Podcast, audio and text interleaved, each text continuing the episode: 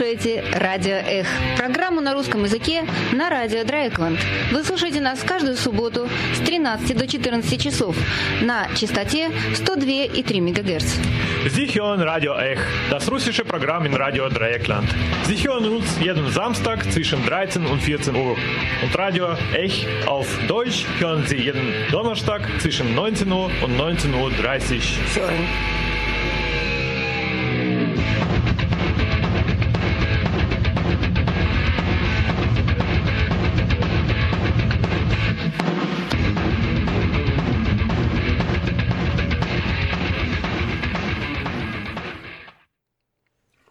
Добрый день, дорогие радиослушатели.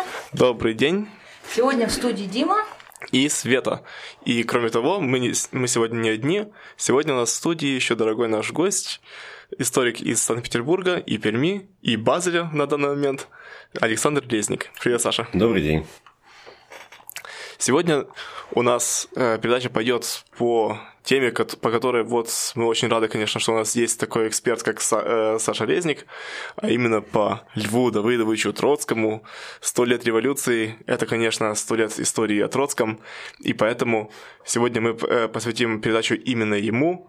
Уже вот когда-то было два месяца назад была передача, как раз мы говорили о нашем образе Троцкого, скажем так, вот как мы его видим сегодня, что до нас вообще дошло и как его можно еще себе представить.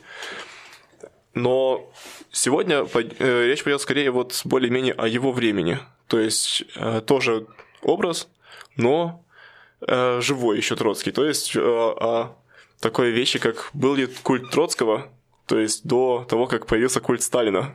Ну, а вообще у нас тут э, не за грамме юбилей радио, да, потому что радио наше уже такой долгожитель, что ему 40 лет, и поэтому мы поставим, наверное, джингл, да? Вот. И, конечно, да, у нас через неделю буквально будет э, большой праздник, будем отмечать 40 лет э, радио Драйкланда, которое начиналось еще радио Верт Фессенхайм. И мы приглашаем вас всех прийти вот через неделю и отпраздновать с нами. В субботу с 8 вечера здесь, в Грета Гленде, значит, у нас на, на радио во дворе будет праздник.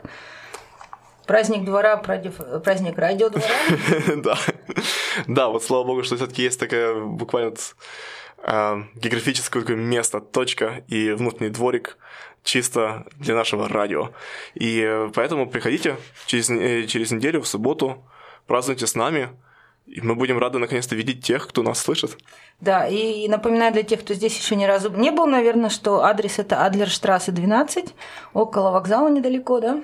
Да, но будет тяжело найти, поэтому посмотрите сначала на карте, действительно, где это находится, как туда дойти. Ну или спросите прохожих. Еще лучше.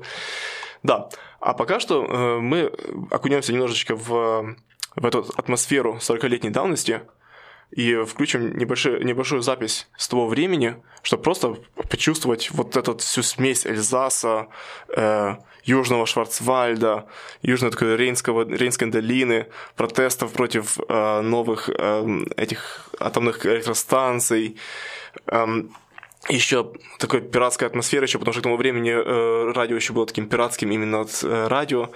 И, и, и все, кто в нем участвовали, собственно, говорили или же на своих местных диалектах, там, говорах, или даже на вот, э, французском языке, там была страшная смесь. Вот это все будет. И кроме того, конечно, после этого еще будет сообщение, вот четкая информация, что именно, когда именно будет через неделю, куда вы можете прийти. Но это будет, кстати, по-немецки. Sich das dann so vorstellen, man fährt über den Rhein, dann kommt man in eine Schwerindustriezone. Da ist Radiowert Fessenheim zwischen 100 und 104 MHz, direkt aus dem Kaiserstuhl. La plus grande manifestation antinucléaire d'Europe, l'antenne Radio Verte Strasbourg, y était. Ja, das ist am Anfang ein Wortspiel. Äh zwischen, zwischen drei Landereck. Dann drei Landereck ist ein, ist ein Eck, ist ein Nest wo, mit drei Kranzen, wo alles endet. Und am Dreieck, ähm, Dreieckland fängt alles an, so wie es angefangen hat, seit wir uns kennen, seit Marigel Seville und so weiter. Mhm. Und vom Dreieckland fängt alles an. Aha. Am 4. Juni 1977 erklang zum ersten Mal eine Sendung von Radio Wert Fessenheim. 2017 feiern wir 40 Jahre freies Radio mit Konzerten, Filmen, Veranstaltungen und dem Radio Hoffest im Greta-Gelände am 24. Juni. Radio Dreieckland Jubiläumswochenende. Freitag, 23. Juni, 18 Uhr. Wir debattieren gegen Öffentlichkeit in Zeiten von Hate Speech und Lügenpresse. Samstag, 24. Juni ab 20 Uhr das Radio Hoffest mit Lobster Lobster, Jennifer Gegenläufer und dem DJ-Set Nizam. Ich kann die Umstände hier nicht akzeptieren, habe klare Ziele, gehe auf die Straße, rebellieren. Sonntag, 25. Juni, 20 Uhr, Filmvorführung Lavorare con Lentezza über das freie Radio Alice in Bologna 1977. Und ich mache meine Augen nicht zu, Genauere Infos unter rdl.de slash 40 Jahre. rdl.de slash 40 Jahre. Итак, дорогие друзья, еще раз повторяю на русском языке, что у нас будет юбилейный э, выходной день, суббота-воскресенье, и в субботу, ровно через неделю, э, у нас будет с 8 вечера здесь праздник во дворе. Ну, а в час дня вы можете слушать нас на следующей неделе. Мы сделаем такую историческую передачу про наше радио «Эх». Э, то есть, как бы, вот э, радио Дрейкланд, для тех, кто не знает уже, наверное, выросло поколение, кто не знает, это вообще было первое немецкое независимое радио, первое немецкое свободное радио, поэтому э, если вы приедете в Берлин или еще куда-то, нас знают, в принципе, везде. Радио Драйкланд – это такой пароль, да? Вот. А у нас радио Эх тоже, значит, может быть, даже первое русское, я не уверена, но хочется верить. Хочется верить, да. Вот, и мы расскажем об этом на следующей неделе в час дня. Вот, собственно, только об этом будет речь, да, через, э, через неделю. А сегодня наша тема будет э, касаться совершенно другой, другой темы, а именно другого юбилея, столетний юбилей э, э, револю, русской революции, революция э, и Льва Троцкого. Для этого мы пригласили в студию в очередной раз, собственно, э, Сашу Резника. В прошлый раз э, речь шла как раз о том, как, э, как мы видим, собственно, Троцкого, Троцкий как образ, наше представление о Троцком на сегодня. И это были, были такие более-менее все это дело охватить там одним предложением тяжело, конечно. Послушайте лучше нашу передачу, она до сих пор еще в медиатеке есть. Но, собственно, двумя словами, ничего не осталось. Троцкий, к сожалению, забыт. Более-менее то, что сегодня пытается его э, более-менее воскресить, так это все-таки небольшие э, инициативы, довольно ограниченное количество исследователей, которые пытаются его как-то вот исследовать и представить снова как э, личность, важную часть, как важную часть революции. Но насколько это успешно, другой вопрос совершенно, конечно. А сегодня вот Саша слава богу, один из таких людей, которые воскрешают э, забытые, э, забытые этапы истории, забытые элементы э, революции. И поэтому, да, вот мы участвуем в этом процессе как раз. И мы поговорим именно о Троцком в его времени, его образе.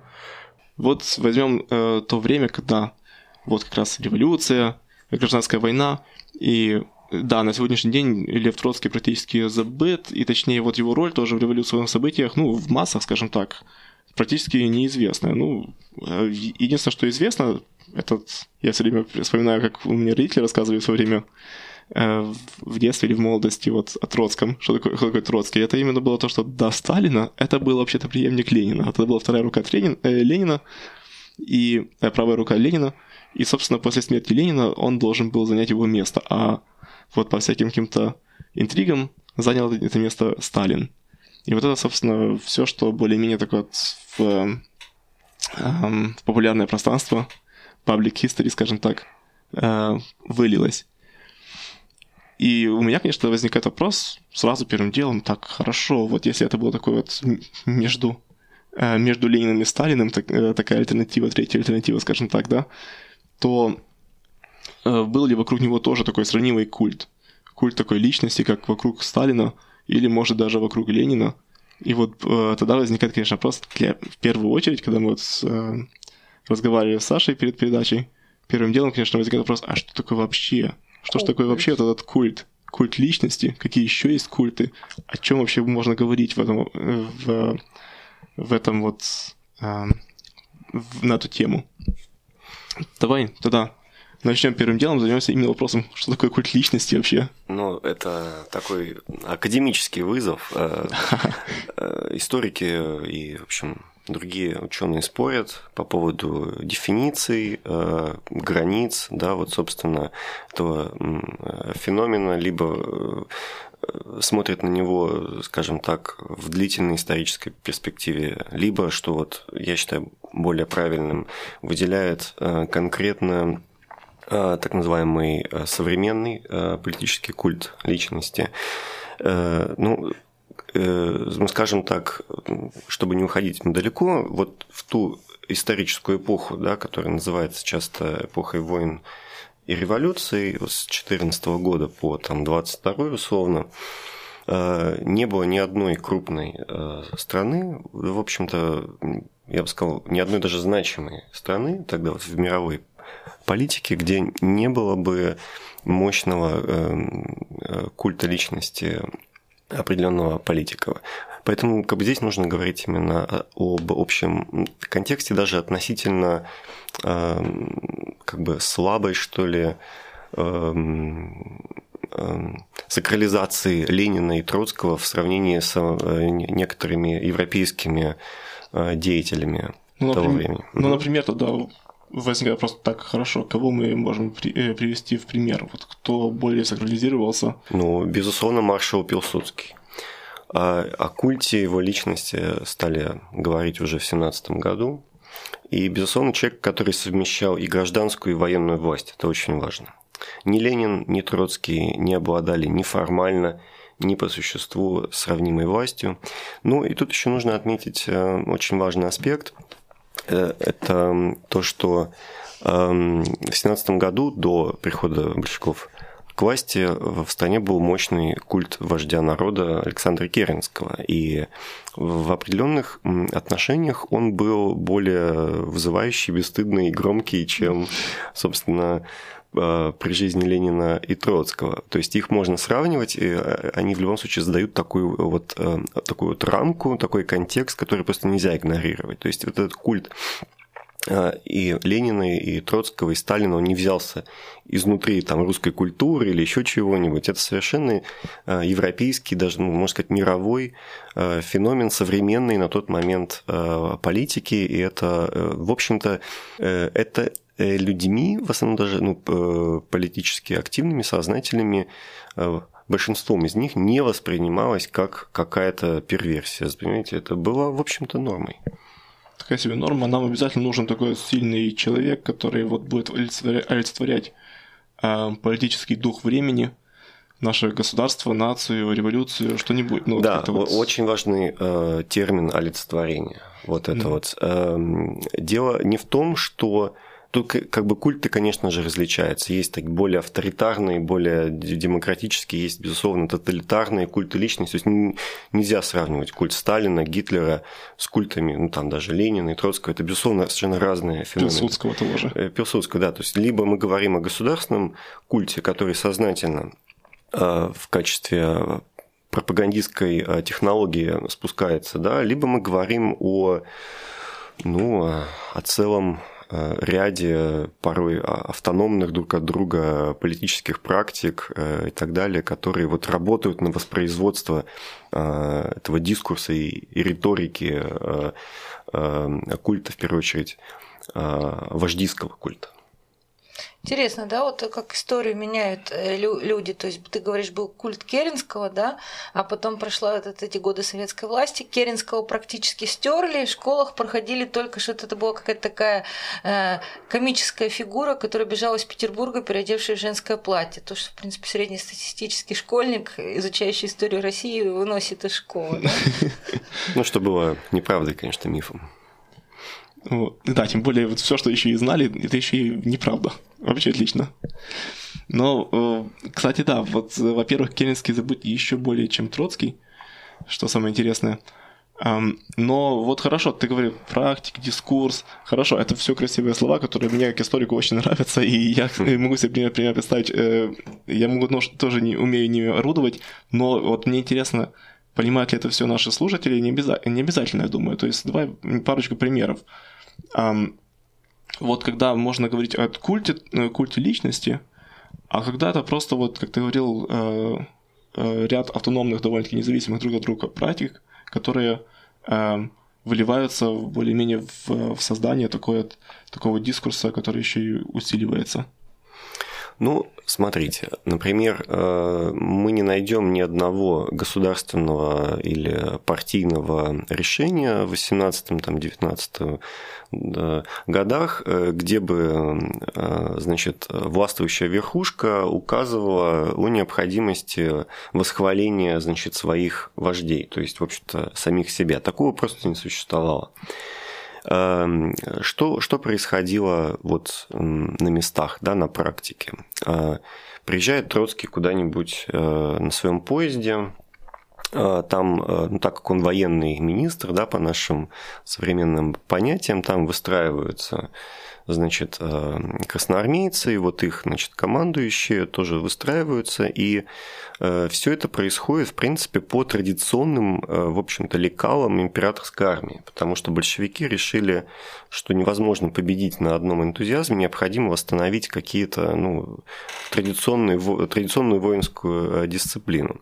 Ну и, собственно, вот эти вот люди, да, которые чаще всего плохо себе представляли, что такое марксизм, большевизм, кто такие Ленин и Троцкий, да, но они за годы вот эм, Э, жизни в, извините, в войне и в революции, они уже знают, как правильно говорить, да? как, как правильно восхвалять.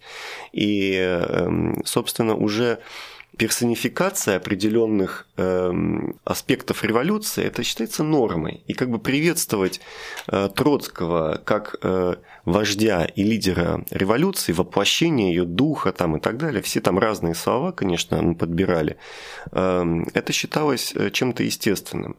И, конечно же, э, сам по себе политический язык, он и э, создавал э, вот эту норму сакрализации, то есть когда ты человека вот ставишь выше других.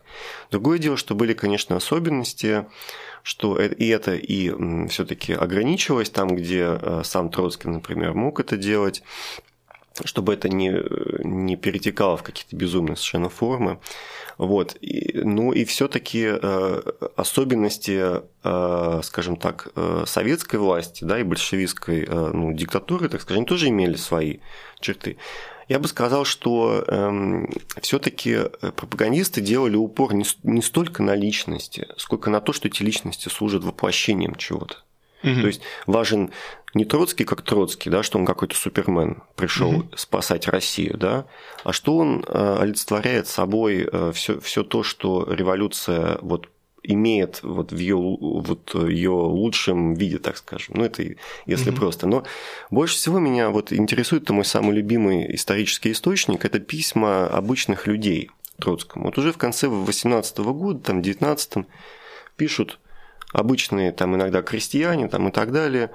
Э, я, ну, можно только гадать вообще, какой у них был политический опыт, да, сколько книг они прочитали, собственно, там марксистских, что они вообще знали о дореволюционных дебатах о роли личности, э, которые происходили в социал-демократии, в европейской, в российской, да. Ну вот они пишут э, ему, по традиционным лекалам, они обращаются к нему там великий вождь мировой революции, да, верховный там командующий и так далее. То есть это как бы такая смесь э, традиционных эм, э, как бы современных и ну, вот, революционных новаторских э, практик.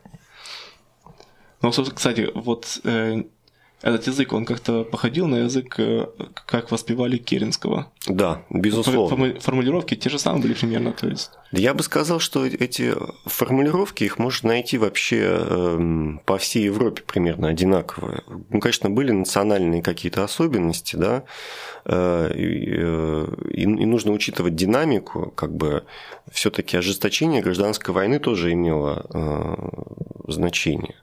Вот. Э, в демократический период, там, при Керенском, было больше наивности, его вот его воспевали как э, вот все-таки не как какого-то диктатора, да, это был романтический образ. Угу. В случае с Троцким уже все серьезнее, потому что сам Троцкий воспевал такую вот э, боевую такую милитари... э, ну не милитаристскую, но милитарную, да, вот риторику героическую. Он сам стремился восхвалять э, э, так называемых героев, то есть культ э, Героям слава, да? Ну, да, да. То есть вот, вот если умирает какой-то рядовой комиссар или даже какой-то от, отличился просто там летчик, да, вот я вот такие встречал, вот он обязательно напишет статью там на первой странице, что вот честь и хвала таким людям там и так далее. Вот. Ну, а про себя там вот уже к этому моменту он пытается ограничить вот эти вот потоки, потому что там была история в его личной газете, в газете собственно, председателя да, Реввоенсовета и Народного комиссара, это походная газета, называлась «В пути», она в поезде издавалась. Он, он значит, как-то вот не обратил внимания, ну, по, по его утверждению, в течение месяца там просто вот такие оды ему воспевались.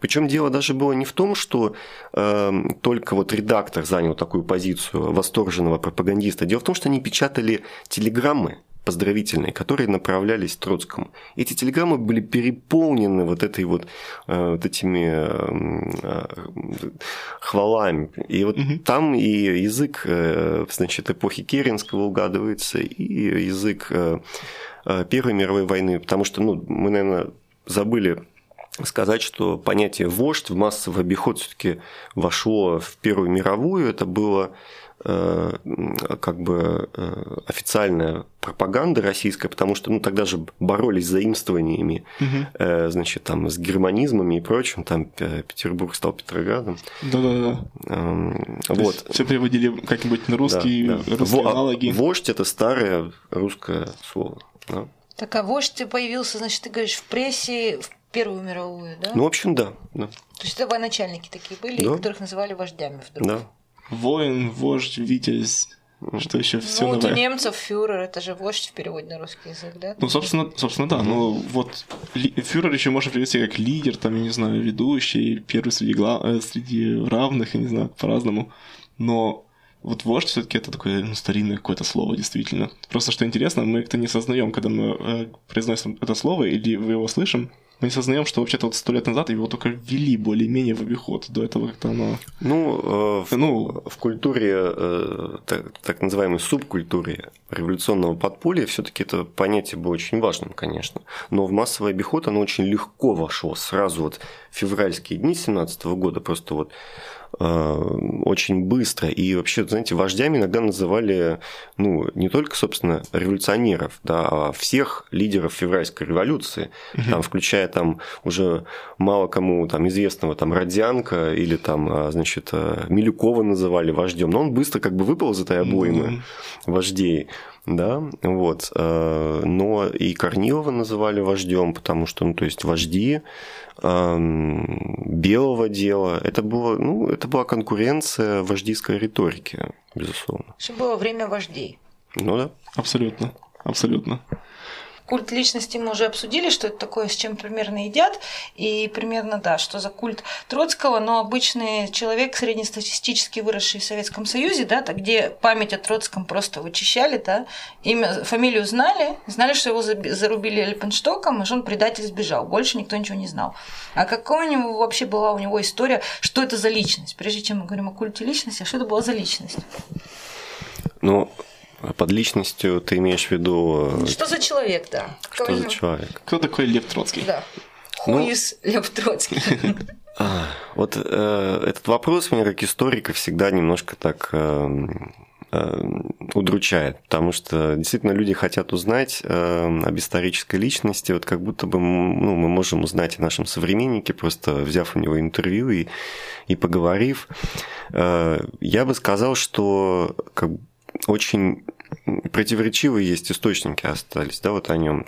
Одни характеризуют его как такого очень высокомерного, э, очень такого колючего человека, да, который держал дистанцию. Другие указывали на то, что он был, наоборот, очень открытый, добрый. Вот. Но факт состоит в том, что он был, конечно, очень одаренный человек и э, безумно энергичный, то есть эм, у него были исключительные способности в этом отношении.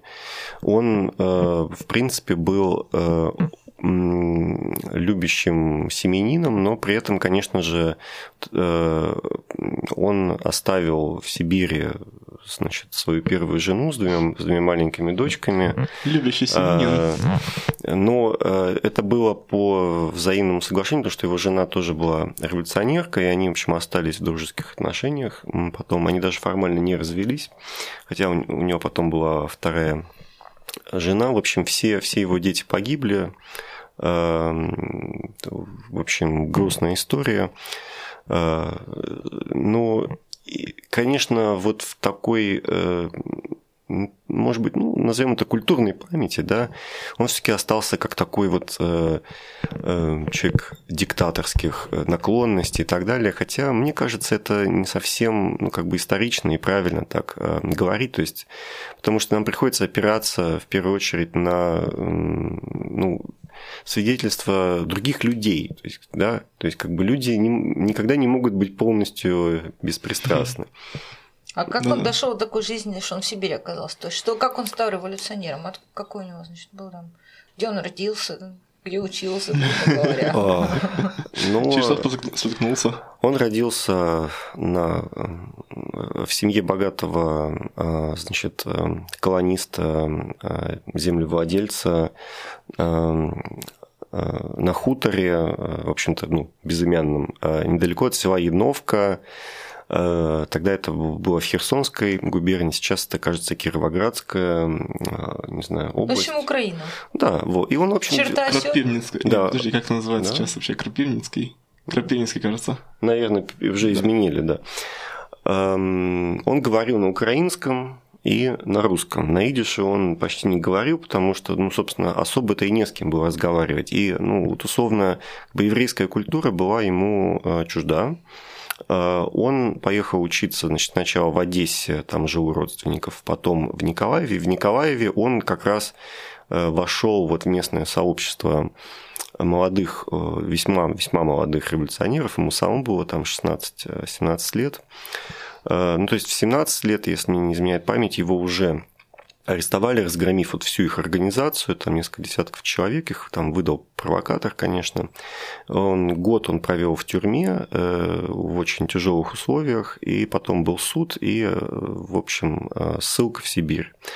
Вот. Оттуда он сбежал, э, значит, в Европе, значит, дождался первой русской революции, вернулся в Петроград, значит, возглавил там Петроградский совет, потом, значит, снова их арестовали, значит, обвинили в попытке государственного, ну, скажем так, э, пе- переворота, да, вооруженного восстания, извините, и, и снова отправили в Сибирь, и он снова, значит, сбежал, вот. И ну, вот уже до 17 года он был в эмиграции. Причем, в отличие от многих э, будущих лидеров э, большевиков, ему там повезло э, меньше всех, потому что его, значит, э, насколько я помню, Ш- Швейцарию ему не, удалось попасть, а, а Франция под давлением российского правительство его, значит, тоже изгнало в Испанию, в, в нейтральную. Испанцы тоже вот им такой подарок не нужен был.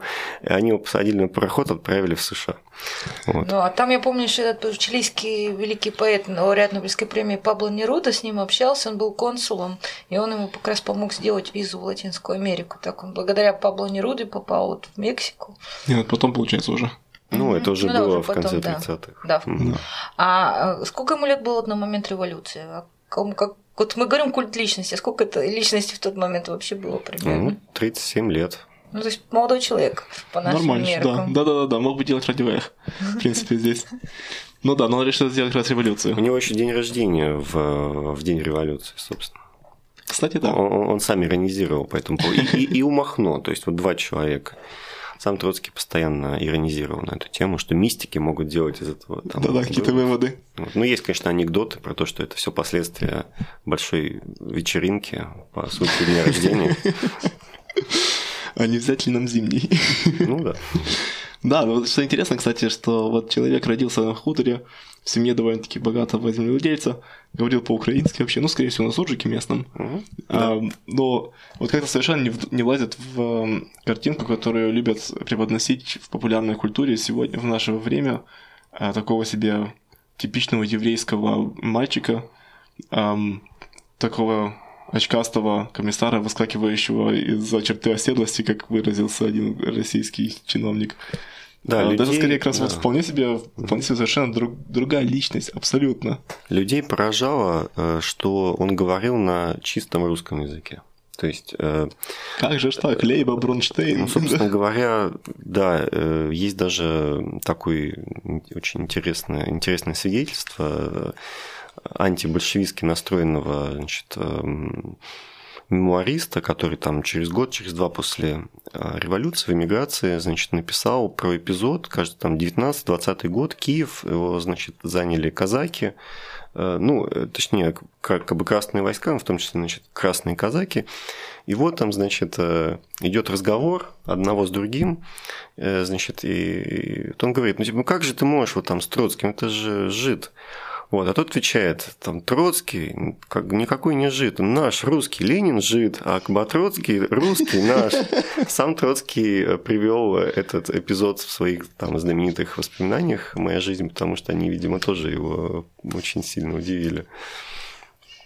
Но, конечно, для, для, бе- для белогвардейской пропаганды Троцкий олицетворял свой большевизм, потому что с Лениным еще э, непонятно как-то, да.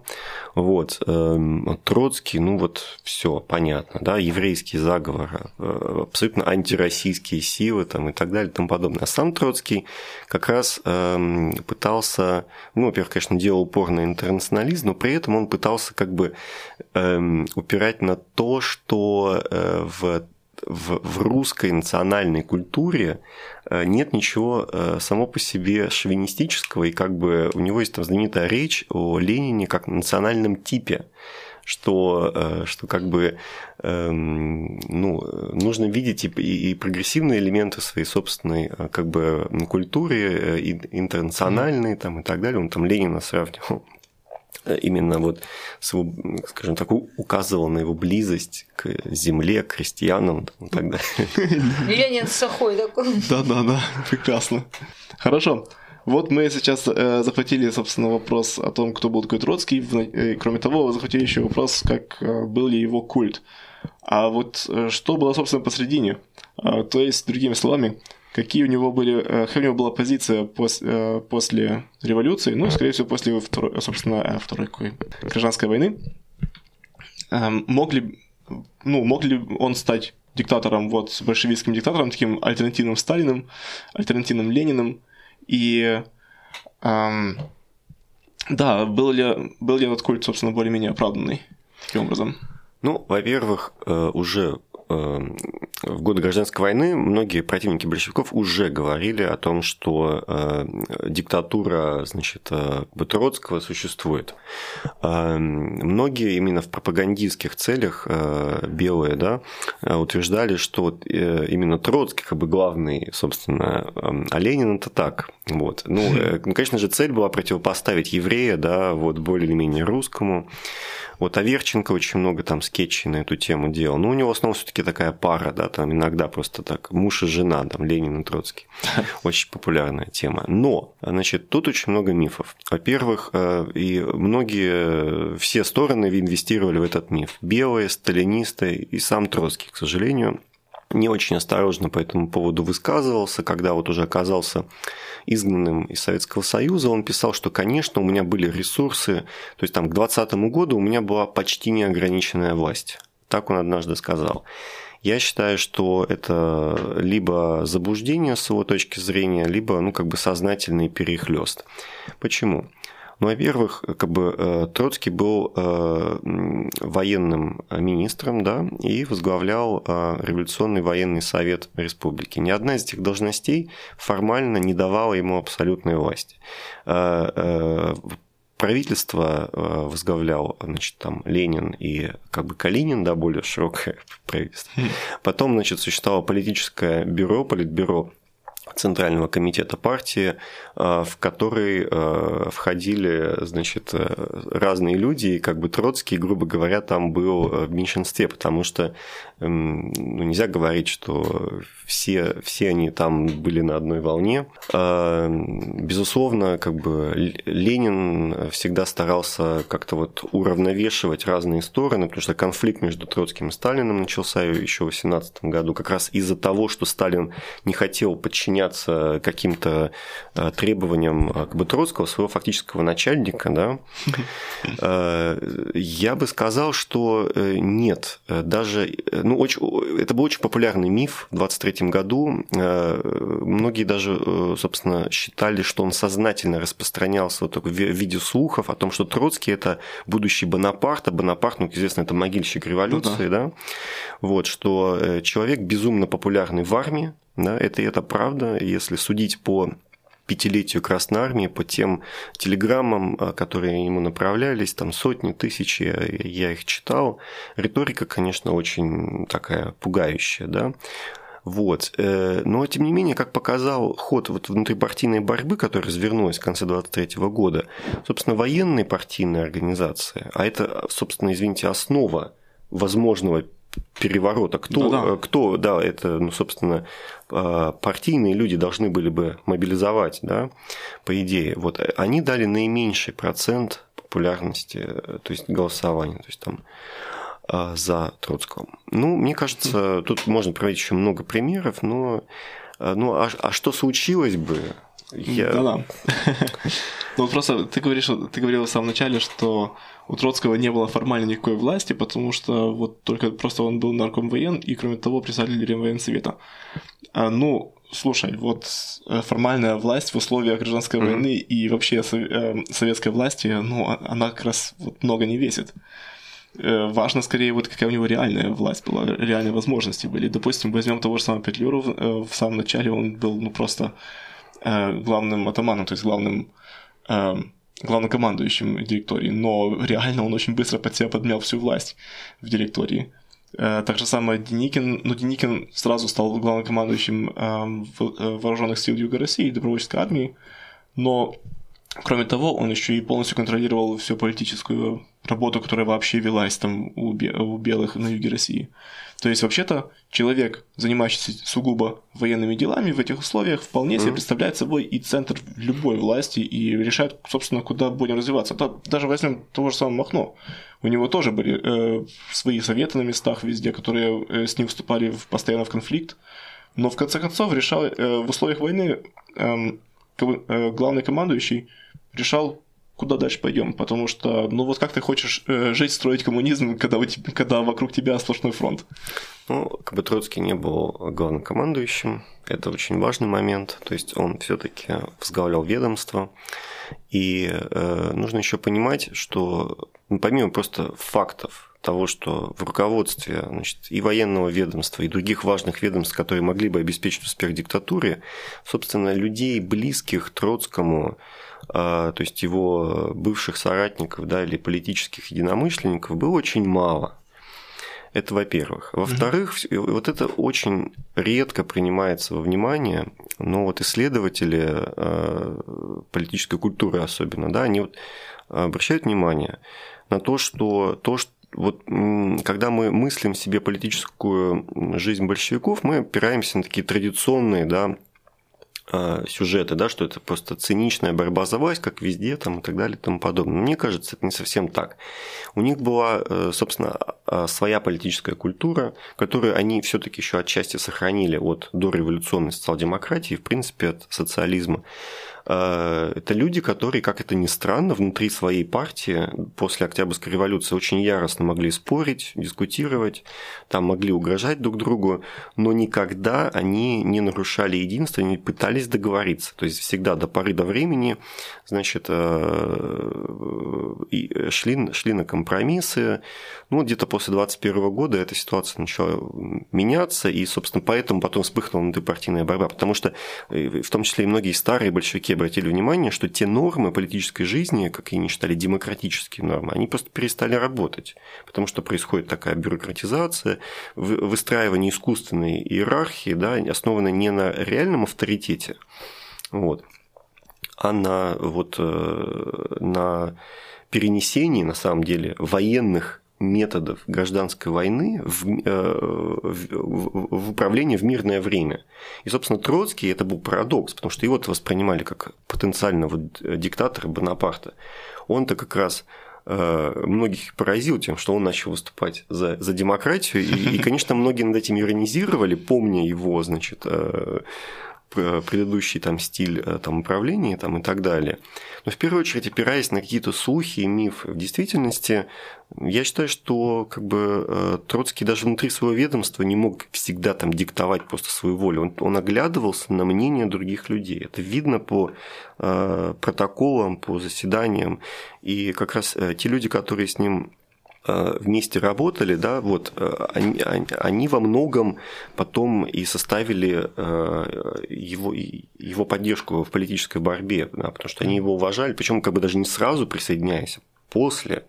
Вот. И вот, вот эти союзы, как бы фракции, они вот там в 2020 году это мог быть один союз, там одни люди его поддержали, потом они могли перестать его поддерживать, потому что это была гибкая структура. Не то, что там вот там люди Троцкого, люди Сталина, люди там Ленина, это как, знаете, как в современной политической жизни. Все было немножко иначе. Мы как бы заблуждаемся, когда просто единым лекалом. Да, вот это у нас все-таки наше представление о той истории более-менее оно повязано на личностях, что вот есть одна такая вот личность, и под нее, собственно, строится группа, э, группа интересов, скажем так, которая просто борется за власть, чтобы просто, ну, что значит э, за власть, они просто пытаются подавить других, чтобы захватить полностью вот, э, кормушку. Собственно, да. наше мышление осталось вообще да. то же самое, немножко да. изменились э, э, как слова, которые мы при, при этом используем, но в принципе наше мышление об этом осталось до сих пор таким вот Власть, советским. Деньги, да. женщины, алкоголь. Да, вот удивительно. Так, у меня еще вопрос такой, может быть, даже завершающий. Вот ты здесь сидишь у нас в студии, но на самом деле я знаю, что ты приехал во Фрайбург по работе, да, ты работаешь в библиотеке. Как Троцкий связан с Фрайбургом? Почему ты именно здесь работаешь, специалист по Троцкому? А, ну, это такая, конечно, реклама библиотеки, потому что у них есть э, микрофиши с, э, значит, э, с копиями архива Троцкого, который хранится в бывшем Институте марксизма-ленинизма при ЦК КПСС, нынешний Российский государственный архив социально-политической истории в Москве. Он открытый для исследователей, но это все равно приятно, когда ты можешь приехать, покопировать. Еще можно заказать документы из Мюнхенской библиотеки, тоже Э, микрофильмы, на... микрофильмы в данном случае, да, э, это уже военный архив, э, не целиком, конечно, потому что он гигантский, вот именно связанный с Троцким, эм, тоже как бы копии. Слава богу, это произошло. Вот это 90-е годы бедные российские архивы разрешили это скопировать, чтобы хоть как-то, видимо, заработать, да, и, к счастью, это сделало ну, более доступными эти источники, потому что, честно говоря, проще приезжать во Фрайбург, чем ехать в Москву. Ну, и, и работать с оригиналами. Вот это, это ужасная бюрократия архивная. Вот. Ну, то есть это как бы связь такая давняя, то есть в 90-е годы архивы немецкие скопировали. Это фирма, я думаю, то ли голландская, то есть то ли американская, вообще там разные фирмы это делали, да. Но просто вот Баварская библиотека купила один архив, вот э, вашу купила другой. Это очень радостная новость. Ну да, мы давно знали, что у нас очень крутая библиотека, да, во Фрайбурге. Но вот, оказывается, даже да. архив Троцкого есть. Но что интересно, все-таки Фрайбург лучше Москвы получается в чем-то. Вообще, кстати, э, так для, для интриги скажу, что вот э, есть проект сделать полное собрание сочинений Троцкого на английском языке, потому что, ну, это, конечно, безумно очень длительный проект, который сожрет много ресурсов, но угу. я вот общался с человеком, эм, который очень так э, энтузиаст этого дела, и я думаю, что они, что, что они смогут это сделать, в принципе. Да, хорошо. Ну что ж, мы, собственно, подходим уже к концу. У нас уже э, наша, наши коллеги из португальской передачи, да, уже ждут. Поэтому мы потихонечку сворачиваем нашу передачу, сворачиваем революцию. Спасибо большое за то, что пришел к нам сегодня в студию, Саша. Спасибо большое, мне было очень приятно. У нас был, значит, Александр Резник, да, историк из Петербурга. И Перми, и, Перми, и, и Базеля. да, великий глоботротер. Вот, глоботротер революции. И мы прощаемся с вами. Через неделю у нас будет уже передача совершенно другую тему. Это уже будет 40-летие, очередной юбилей, 40-летие да. Радио Драйкланд. Мы поговорим о истории Радио Драйкланд и Радио Эх. Да, вот. в общем, вспомним, кто здесь в этой студии сидел и о чем рассказывал. Да, и не удивляйтесь, если мы будем слишком уж на веселе, потому что ну, кто такое будет вес... время. А кто на веселе, кто будет это, сольется мыслью по древу, вспомнит друзей, коллег и соратников. Да, да. Слава богу, запрещено пить э, напитки в студии. Да. Давай. Хорошо. До новых встреч. Через До новых неделю встреч. мы с вами снова на этой волне. До свидания. До свидания.